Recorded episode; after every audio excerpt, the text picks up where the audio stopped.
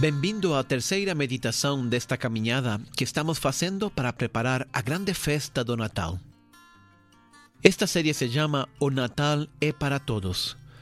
Sou o Padre Rodrigo e vamos meditar agora na segunda grande lição que podemos aprender de Deus no Natal. Deus derrama abundantemente seu amor sobre todos os homens. Comecemos a meditação, como sempre, tentando concentrar-nos no momento presente. Deus não está no passado. O passado já não voltará.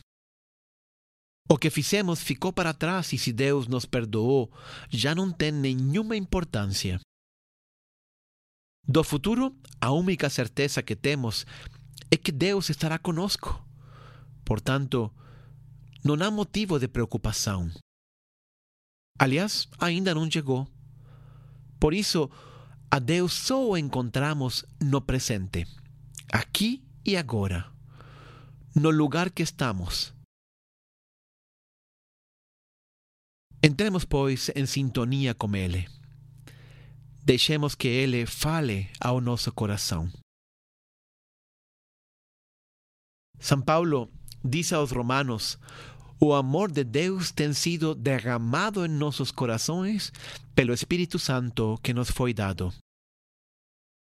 Deus não nos dá seu amor em conta-gotas ou em doses homeopáticas. Não. Cada vez que Deus nos dá sua graça, Ele a dá totalmente, abundantemente, completamente. Ele derrama sua graça sobre nós, uma verdadeira ducha de graças cada vez que nos ama ou seja, sempre. Deus quer nos abençoar, mas nós temos que ser, digamos, entre aspas, abençoáveis. Agora, é importante distinguir o amor de Deus da aprovação de Deus. Que Deus nos ame não significa que Ele aprove tudo o que nós fazemos ou pensamos. Qualquer um que tenha um filho pode compreender a diferença. Amamos os filhos, mas também os corrigimos e lhes exigimos. Que Deus te ame incondicionalmente não significa que aprove incondicionalmente tudo o que você faz. Tem coisas que lhe deixam profundamente triste. Mas sem importar o que você faça, nada pode deter ou diminuir o amor de Deus por ti. Muitos tentaram e todos falharam. Como sabemos que Deus nos ama? Poderíamos dar muitos exemplos, mas vou considerar dois. Atenção. Amor é atenção. Quem ama está atento aos detalhes, cuida os detalhes, lembra os detalhes, faz as coisas com carinho e com detalhe, porque amor é atenção. Se você não coloca atenção a alguma coisa, é que essa coisa não é importante para você. Atenção é o maior dom que podemos dar a alguém. Os filhos o que mais querem é a atenção de seus pais. Quando você coloca atenção em alguma pessoa, você está expressando amor para ela. Porque atenção é tempo e tempo é vida. Estou dando o mais valioso que tenho, minha vida, meu tempo e minha atenção. Agora, na Sagrada Escritura, encontramos muitas frases que dizem que Deus está sempre atento a nós até nos últimos detalhes, porque Ele nos ama e é o nosso Criador. Jesus diz que cada dia de nossa vida está contado, que cada cabelo de nossa cabeça está contado, que cada lágrima derramada Deus a vê. Deus está mais atento a você do que você mesmo. Ele nunca está ocupado demais para você. O profeta Isaías diz: Porventura pode uma mulher esquecer-se de seu filho que cria, que não se compadeça dele, do filho de seu ventre? Mas ainda que esta se esquecesse dele, contudo, eu não me esquecerei de ti, Israel. Já viu uma mãe cuidar de uma criança de colo? Pode ser que a criança esteja dormindo no seu quarto, longe e com a porta fechada, mas quando faz o mais pequeno barulho, a mãe o escuta. A mãe está atenta a seu filho.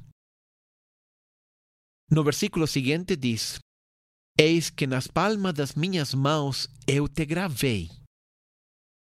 Isso pode dizer também Jesus. Jesus leva nas suas mãos as marcas dos pregos. Depois da ressurreição, Jesus mostrou aos discípulos suas mãos e seus pés. Era realmente Ele. Quando Tomé não acreditou, Jesus colocou a mão de Tomé dentro de sua ferida, de suas próprias mãos. As feridas nas mãos de Jesus são a marca de seu amor por nós. Como diz o profeta, Ele nos leva nas palmas de suas mãos, jamais esquecerá de nós, e aquelas marcas ficarão para sempre nas suas mãos. Mas o amor não é apenas atenção. O amor são também obras concretas, escolhas concretas. Porque o amor é uma escolha. A escolha de fazer algo. A escolha de assumir seu problema como se fosse meu problema. A escolha de fazer de suas prioridades as minhas prioridades. Amar é sobre dar algo, sobre fazer algo concreto. Nosso problema era o pecado nossa prioridade era a salvação. Jesus veio para carregar o pecado e dar-nos a salvação.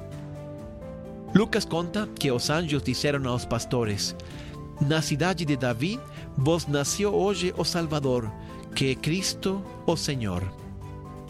Gostaria de destacar a palavra vos nasceu, ou seja, nasceu para vocês. Ele veio por nós, ele veio para nós. Eram nossos pecados e nossos problemas os que Ele carregou. Era nossa salvação a que Ele traz para nós. Por isso, diz São Paulo que o amor de Deus foi derramado em nossos corações. A vinda de Jesus foi um excesso de amor, uma mostra total de seu interesse por nós. O evangelista João agrega: Tanto amou Deus ao mundo que lhe entregou seu próprio Filho para que todo quem nele acredite tenha a vida eterna. O amor de Deus foi uma escolha definitiva por nós e para nossa salvação. Que Deus te abençoe.